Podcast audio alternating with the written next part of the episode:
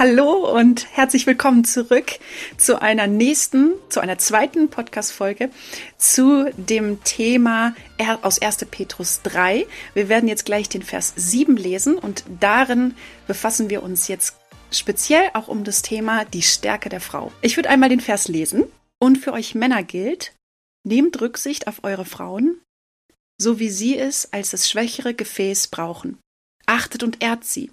Vergesst nicht, dass Gott in seiner Gnade allen das ewige Leben schenkt. Männer wie Frauen. Nichts soll zwischen euch stehen, das euch am gemeinsamen Gebet hindert. Sehr schön. Ich, ich liebe diese reichhaltige ähm, Bedeutung des Verses. Und Elena, was würdest du sagen zu der Begrifflichkeit das schwächere Gefäß? Was sind deine Gedanken dazu?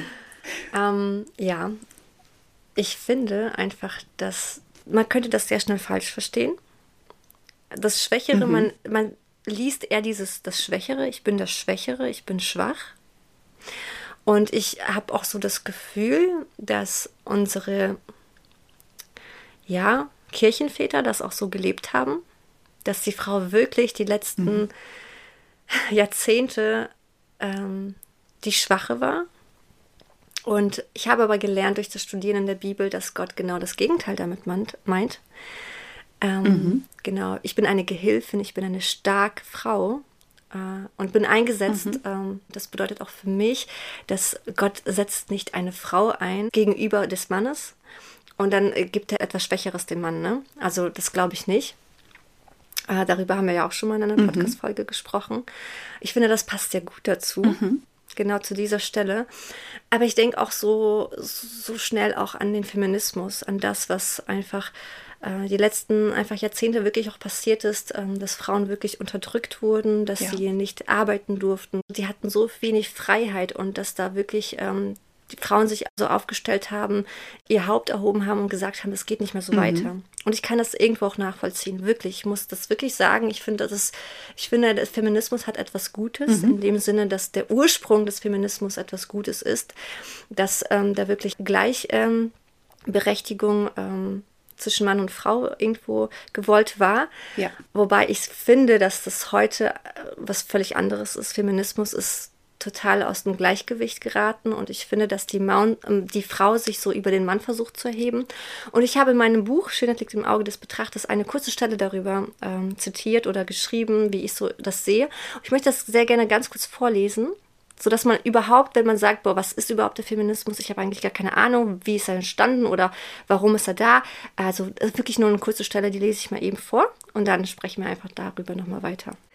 Im 19. Jahrhundert entstand die Frauenrechtsbewegung, eine globale soziale Bewegung, die sich für die Gleichheit und Anerkennung von Frauen in der Gesellschaft einsetzte. Die Frauen kämpften für die politischen sowie bürgerlichen Rechte der Frauen, die bis dahin mit Füßen getreten wurden. Sie kämpften für das Recht auf Erwerbsarbeit, auf Bildung, auf aktives und passives politisches Handeln. Der sogenannte Feminismus hat jedoch in den letzten Jahren eine völlig neue Bewegung und Denkweise angenommen. Schon lange geht es nicht mehr um die Gleichberechtigung der Frauen, sondern vielmehr habe ich zumindest den Eindruck, dass nun ein Kampf gegen den Mann geführt werden muss. Das ist wirklich so. Das ist wirklich so. Ja, genau. Was denkst du dazu, mhm. Valentina? Also, um einfach nochmal auf diese Begrifflichkeit einzugehen, worüber wir jetzt gesprochen haben, das schwächere Gefäß, würde ich jetzt mhm. persönlich sagen, dass das eher die physische Ebene hat. Also vielleicht auch die körperliche, die körperliche Ebene oder auch einfach diese, diese Kraftebene. Natürlich gibt es auch sehr, sehr kraftvolle Frauen, die, die ganz viel schaffen, auch rein im Sport. Aber wir, ich beobachte das oft so im, im Sportverhalten, dass die Männer ein ganz anderes Leistungsergebnis haben als Frauen. Und das ist auch jetzt nicht negativ zu werten, sondern so ist ihre körperliche Befassung, so ist ihre physische Befassung. Und ich persönlich würde sagen, einfach aus dem, wie, wenn man die Bibelstellen beleuchtet, Gefäße Gottes, wir sind Gefäße Gottes, hat das oft so mit, mit unserem Äußeren zu tun. Also da rein von, von der Symbolik her ist ja ein Gefäß etwas, was tragend ist, was einen Rahmen schafft und du füllst etwas hinein. Das heißt, das ist die äußere Befassung. Und so würde ich das für mich persönlich ähm, deuten. Habe ich das auch so aus, aus den Ausarbeitungen ja. rausgelesen, wo ich sagen muss, ja, dieses schwächere Gefäß bedeutet dieser äußere Rahmen, die physische Befassung wo ich persönlich sagen muss, das ist bei uns genauso. Also ja. mein Mann ist definitiv stärker und ich bin ihm da nicht Fall. überlegen. Also ich bin ihm unterlegen. So. Genau. Und es gibt, ja, es gibt sicherlich Ausnahmen, würde ich jetzt mal sagen. Richtig. Natürlich gibt es auch äh, da Ausnahmen, aber ich würde sagen, in den meisten Fällen ist einfach der Mann stärker, oder? Mhm. Also es geht eigentlich um unseren Körper. Es geht nicht um alles andere, es geht wirklich um den Körper. Mhm. Ich finde, was, was ganz, ganz Schönes in diesem Vers, äh, für die Männer gilt, nehmt Rücksicht auf eure Frauen. Ich finde, das hat ja etwas mit Umwerben zu tun. Also einmal der schwächere, das schwächere Gefäß, das, das haben wir ja beleuchtet, aber ich finde dieses Nehmt Rücksicht auf eure Frauen, das löst in mir so ein Wohlfühlgefühl aus. Also wirklich, dieses Rücksicht nehmen bedeutet auch, wie aufeinander Acht haben und zu wissen, okay, wie, wann, wie geht es uns Frauen? Wir sind ja auch einfach in dem Sinne Zyklus bestimmt. Wir haben ja auch einen gewissen Zyklus, wie wir uns fühlen, wie sich das alles verhält. Bedeutet ja nicht, dass wir uns nur darauf berufen, aber wir haben halt auch eben empfindsame Phasen. Also ich muss von mir sagen, ich habe halt manchmal auch ganz sensible Phasen, wo ich sehr igelig bin, wo ich ähm, viel Zeit brauche, wo ich vielleicht emotional auf einem anderen Level bin. Und diese Stelle zu lesen, nehmt Rücksicht auf eure Frauen, das versetzt mich in so eine Entspanntheit zu sagen, okay, da dürfen die Männer, also ich beobachte das bei Rudi oft, wenn ich mit ihm dann darüber spreche, dann identifiziert er ganz schnell und sagt, ach, okay, so geht's dir also in dieser Phase. Ähm, da kann er viel, viel besser drauf eingehen. Und ich muss sagen, ich liebe, ich liebe diese Stelle, weil ich sagen muss, ja, wir haben einfach ein empfindsames Wesen oder sind an diesen Stellen einfach vielleicht sensibler. Nicht unbedingt, aber ich auf jeden Fall der Durchschnitt, ne? Ja, genau. Genau. Auf jeden Fall. Also würde ich auch so jetzt behaupten. Natürlich gibt es da auch da Ausnahmen, aber der Durchschnitt oder so grob gesagt ist es einfach so, ne? Ähm, ja, finde ich richtig gut. Also finde ich so schön, dass du das sagst. Diese Stelle beruhigt dich, ne? Und mhm. ich glaube, das ist genau das, was Gott damit auch machen möchte. Ähm, zwar schreibt er ja, wir sind das schwächere Gefäß, aber gleichzeitig Männer nimmt Rücksicht auf mhm. eure Frauen und das zeigt nochmal so die Liebe und die Gnade Gottes. Ja, total. Ich glaube, wir müssen nochmal ganz kurz so zurückgehen auf das zu der damaligen Zeit von Petrus. Wie war es, äh, Valentina? War die Frau gleichgestellt äh, mit dem Mann? Nee, überhaupt nicht. Ich glaube, dass so der Nein. Hintergrund muss einmal uns gegeben werden. Was hast du ähm, durch dein Studieren herausgefunden? Mhm. Also kulturell schreibt ja Petrus das in eine Zeit, wo die Männer absolut überlegen waren. Die Frauen hatten gar keine Rechte und waren in der Prioritätenliste ganz unten. Das heißt, sie konnten und durften gar nichts. Und an dieser Stelle erhebt Petrus praktisch die Frau auf ein Level und gibt ihr eine Stellung und eine Bedeutung, die Gott ihm die Gott ihr gibt. Und ich glaube, das war auch gar nicht so leicht für ihn, genau das zu positionieren, dass das auch genauso mhm. ankommt. Ich kann mir vorstellen, dass da auch ein paar Männer so ein bisschen so aufmüpfig waren. Hä, wie kannst du, wie kannst du der Frau so einen Platz einräumen? Dass ich glaube, ja. für die kulturelle damalige Zeit war das schon eine Erhebung von Petrus. Er hat da schon ein Level draufgesetzt, genauso wie Paulus auch in Epheser 5 über diese äh, Unterordnung schreibt, auch der Frau eine Position geben. Auch er hat damals in eine Zeit hineingesprochen, eine Kultur hineingesprochen, wo die Frauen ganz, ganz wenig Wert hatte. Und deshalb mhm. finde ich das so bedeutsam, dass er auch schreibt im nächsten Teil, vergesst nicht, dass Gott in seiner Gnade allen das ewige Leben schenkt, Männer wie Frauen. Auch das ist nochmal eine Erhebung, eine Gleichstellung, eine Gleichwürdigkeit, zu sagen, Gott schenkt in seiner Gnade das ewige Leben Männern und Frauen, weil sie Abbild sind, weil sie Ebenbild sind, in Einheit vor ihm. Das liebe ich so sehr. Also Richtig Petrus ja. positioniert ganz klar, wer zu dem ewigen Leben gehört. Und das sind mhm. Männer und Frauen. Ja. In Einheit. Amen. Amen. ja, genau das ist es, wenn wir davon ausgehen, dass es damals einfach nicht üblich war, dass die Frau einfach ähm, ja diese Gleichberechtigung kannte. Ja. Ist es umso stärker zu wissen, dass das Evangelium vorausgegangen ist und gesagt hat, ihr seid aber ebenbürtige Partner. Richtig. Ihr seid gleichgestellt. Jeder von euch mhm. kommt zu mir, nicht nur der Mann. Genau. Und das finde ich so, so schön. Und ich glaube, klar, für die damalige Kultur, wenn man, wenn man das gar nicht kennt und sagt, okay, ich habe das bis jetzt ganz anders gelebt, jetzt bin ich zum Glauben gekommen, jetzt habe ich Christus angenommen und jetzt muss ich auch noch die Frau so ehren und lieben und sie mhm. achten. Mhm.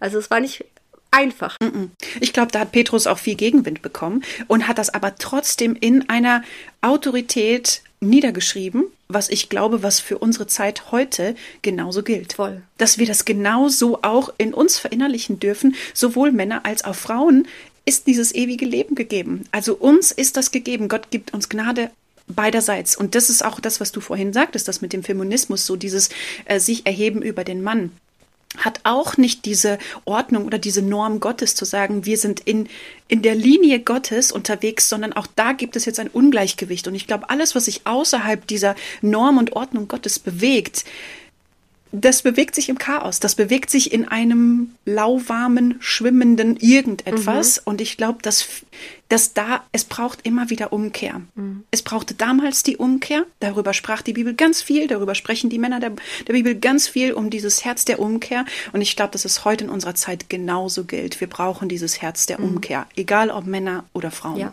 Genau. Wenn wir nochmal auf die erste Stelle zurückgehen, eins und zwei, mhm. da ging es ja auch nochmal darum, dass wir ja Vorbilder sind. Und genau ja. hier wird das ja nochmal zitiert. Und ich finde, so eine Ehe, das ist etwas, was vorbildlich sein soll für die Gesellschaft, eine christliche Ehe, aber auch in der Ehe. Und ich glaube, in der Ehe wird das Evangelium am meisten gelebt oder ja. sollte am meisten gelebt werden. Mhm. Und ich finde sogar, das Evangelium stellt die Beziehung zwischen Mann und Frau wieder her. Also so weit geht es sogar Absolut. noch, ne? Ja. Also der Sündenfall, Sündenfall hat so weit gebracht, dass das alles zerstört wurde, aber das Evangelium Christus hat es wieder zusammengefügt. Mhm. Und wenn wir das leben nach seinem Willen, dann wird es gesegnet. Und ich glaube sogar, ich gehe das sogar, ich gehe wirklich jetzt sogar so weit, dass ich sage, eine Ehe nach Gottes Willen zwischen Mann und Frau wird zum Segen für die ganze Familie. Ja, auf jeden Fall. Yes. Genau, und ja. Ähm, wir sehen es heute. Es wird mhm. komplett auseinandergerissen. Die mhm. ganzen Gebote Gottes, also ja, mhm. am Ende der Zeit wird die, ähm, wird die Gesetzlosigkeit überhand nehmen und ich finde, ja. das sieht man vor allem auch in den Familien, in den Ehen. Absolut. Und ich will nichts, ähm, ich will niemandem etwas unterstellen, ich will niemanden ver urteilen hiermit, aber ich sage nur, dass ich glaube, dass die Ehe, so wie Gott es sich gedacht hat, mhm. zwischen Mann und Frau, wenn wir das leben, wenn wir den anderen achten, wenn wir den anderen erheben und mhm. lieben, ja. respektieren, dass das so ein Segen sein wird für die Auf Ehe, für mich, für meinen Mann, für meine Kinder für die mhm. nächste Generation. Und das ist so mein Wunsch auch für mich. Es ist nicht immer einfach und ich glaube, mhm. wir dürfen das einfach so sagen. Auch wir ja. haben eine Ehe zu führen. Du mit deinem Mann, ich mit meinem Mann. Mhm. Und es ist nicht immer einfach. Es ist manchmal wirklich hart und wirklich schwer. Mhm. Eine Herausforderung. Genau. Definitiv. Voll. Also ich lese ja die Schlachterübersetzung und da steht drin, ihr Männer sollt gleichermaßen einsichtig mit euren Frauen als dem schwächeren Gefäß sein. Der Mann bringt halt wirklich diese Leiterposition, diese Beschützer, diesen Beschützerinstinkt in die Ehe hinein und die Frau bringt Wärme, Schönheit, Kraft in die Ehe, meiner Ansicht nach. Hier heißt es, sie ist das schwächere Gefäß und gleichzeitig denke ich aber, sie bringt so eine Kraft in die Ehe. Und ähm, ich finde, Frauen sind körperlich schwächer, also sind das schwächere Gefäß, steht da, haben aber auch mehr Empathie, äh, mehr Feingefühl, sind mehr beziehungsfähig. Also in der Regel. Ich würde das so in unserer Ehe auf jeden Fall behaupten. Mir sind Freundschaften ja, sehr, sehr wichtig. Auf jeden Fall. Und ich glaube, was, was noch an diesem Kontext wichtig zu verstehen ist, Ehe war schon immer eine Zielscheibe des Feindes. Im Garten mhm. Eden schon. Im Garten Eden schon hat der Feind das Ziel gehabt, die Ehe zu spalten und auseinanderzuziehen und in dem wie Zwietracht zu bringen. Und ich meine, sonst hätte Petrus in diese Kultur in der damaligen Zeit nicht diese Verse so dringlich geschrieben, wenn nicht auch damals schon Ehe immer wieder mal zur Spaltung geführt hat oder in den Ehen einfach Dinge absolut nicht nach Gottes Ordnung gelaufen sind. Sie sind damals vielleicht wirklich so gewesen, dass die Frauen wenig zu sagen hatte. Heute haben wir vielleicht in der Komplexität eine andere Herausforderung, dass es eben halt mit diesem Erheben über die Männer geht. Aber ich glaube, das Grundprinzip, dass das nicht ordentlich ist, dass es nicht in mhm. dem Sinne Gott gewollt ist, ist trotzdem rausgefallen aus diesem Prinzip, weißt du? Und ich glaube, deswegen der Feind hat das Ziel, die Ehen zu zerstören. Und deswegen sind wir so sehr herausgefordert, finde ich persönlich, wirklich darauf einzugehen und zu sagen, Gott, gib du mir wirklich jetzt hier in dem Bezug, wie du und ich hier sprechen, gib uns wirklich ein Bewusstsein, eine Frau nach dem Herzen Gottes zu sein, nach Sprüche 31, aber auch wirklich dieses Bewusstsein zu haben, unsere Männer zu lieben und zu ehren und sie zu erheben in dem, wo sie sind. So, weißt du? Ja, richtig schön, richtig schön. Ich glaube auch so, die Worte von Petrus, ähm, der mhm. Unterordnung, wenn wir da, da nochmal zurückkommen. Das geht so gegen ja. die westliche Kultur. Gegen ja. Kultur. Definitiv, oder? Ähm, und ähm, ich finde es schön, einfach diesen, auch mit dem Gefäß nochmal den Schwächeren, achtet auf sie. Es ist für mich so, wie Mann und Frau sind mhm. gleichwertig. Sie sind gleichwertige Partner bei Gott. Und das, was etwas schwächer ist im körperlich, das darf der Mann quasi stärken mhm. durch seine mhm. Stärke.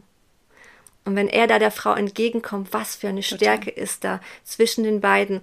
Da, wo der Mann vielleicht etwas schwächer ist, kann die Frau entgegenkommen mit ihrer Stärke. Wo die Frau etwas mhm. schwächer ist körperlich, kann der Mann mhm. ihr behilflich sein. Und das in einer Einheit, das ist doch ja. Wow. Ich finde auch, also mir fällt gerade so das Beispiel eines Duettes ein, wenn zwei singen miteinander. Es gibt die eine Stimme, zum Beispiel jetzt die Männerstimme und die Frauenstimme, und sie singen separat und es hört sich wunderschön an, so. Und wenn sie dann aber verschmelzen und unterschiedliche Stimmen singen und du denkst so, wow, wie klingt das so wunderschön, dann ist, ist es eins, so, ne? Natürlich klingen die einzelnen Stimmen auch wunderschön und man, man lauscht ihnen auch und sie haben auch ihre Berechtigung und ihren Part.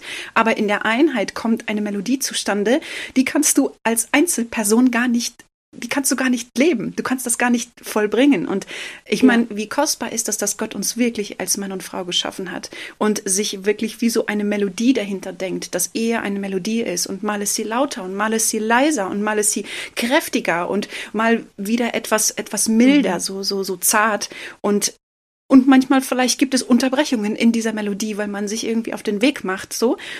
Aber all das also lädt uns dazu ein, so Gott näher zu kommen, lädt uns dazu ein, zu sagen, hey, ich bin in einem Bewusstsein, dass Gott meinen Mann unfassbar liebt. Und wenn wir beide zusammen uns Gott unterordnen, wie, wie, wie stark ist das? Und deswegen möchte ich an dieser Stelle noch gerne auf den letzten Abschnitt des Verses eingehen. Nichts soll zwischen euch stehen, das euch am gemeinsamen Gebet hindert. Sehr schön. Boah, also ich finde, das ist so stark und ich muss sagen, da bin ich manchmal auch in der Vergangenheit gefallen, wo etwas zwischen uns stand und ich das Gebet, das, das hat, das war gar nicht irgendwie in meinem Bewusstsein, darüber habe ich gar nicht nachgedacht. Und das lädt mich nochmal ein, zu sagen, okay, Valentina, wenn da gerade etwas ist, was herausfordert, soll nichts zwischen uns stehen beim gemeinsamen Gebet, weil gemeinsames Gebet ist Ausrichten auf Gott, ist Kommunikation mit ihm, ist da, wo zwei oder drei zusammen sind, bin ich mitten unter ihnen, da ist Einheit. Und ich glaube, im Gebet ist Zorn nicht möglich, ist Spaltung nicht möglich, weil wir uns ausrichten auf diesen einen Gott. Und da wollte ich dich mal fragen, wie erlebst du diesen Vers oder diese Stelle gerade mit dem gemeinsamen Gebet? Auf jeden Fall. Also ich glaube, wenn man wirklich keine Einheit ist, wenn man im Streit lebt, ich finde persönlich für mich ist es super schwer, ähm, ins Gebet mhm. zu gehen und da so zu lernen, den Stolz fallen zu lassen, zu sagen, ich gebe in das Gebet und ich habe es wirklich auch gelernt, es war wirklich ein riesen starker Kampf zu sagen, jetzt gerade in der Situation ist mir alles andere als zum Beten zumute, mhm. aber ich mach's. Und das hilft. Ja, und das ist absolut. wirklich, es wird erhört. Und Gott will, dass wir eine Einheit sind. Und hier geht es ja nochmal, dass man, dass es, dass da steht, ähm, man soll ja aufpassen, ansonsten werden ja auch die Gebete nicht erhört. Mhm. Also in meiner Übersetzung steht das so, ne? In der Schlachter. Und das finde ich halt richtig stark und mächtig und auch teilweise auch erschreckend zu wissen, hey, wie wichtig ist Gott Einheit? Mhm. Denn wenn wir Einheit leben, dann, dann nimmt er uns ernst, dann, dann kommen wir auf seine Ebene und dann, dann will er uns auch segnen und will unsere Gebete erhören. Total. Und das finde ich halt schon sehr, sehr krass, diese, äh, diese Stelle, die hat mich erstmal so richtig umgehauen, ja. zu wissen, boah, wenn da keine Einheit ist, also ich bin nicht in, in Christus, ich bin nicht im Geist, also wo soll der Segen fließen? Mhm. Welches Gebet soll erhört werden? Und selbst wenn ich bete, bete ich auch, Vater, dein Wille geschehe? Weißt du so? Total.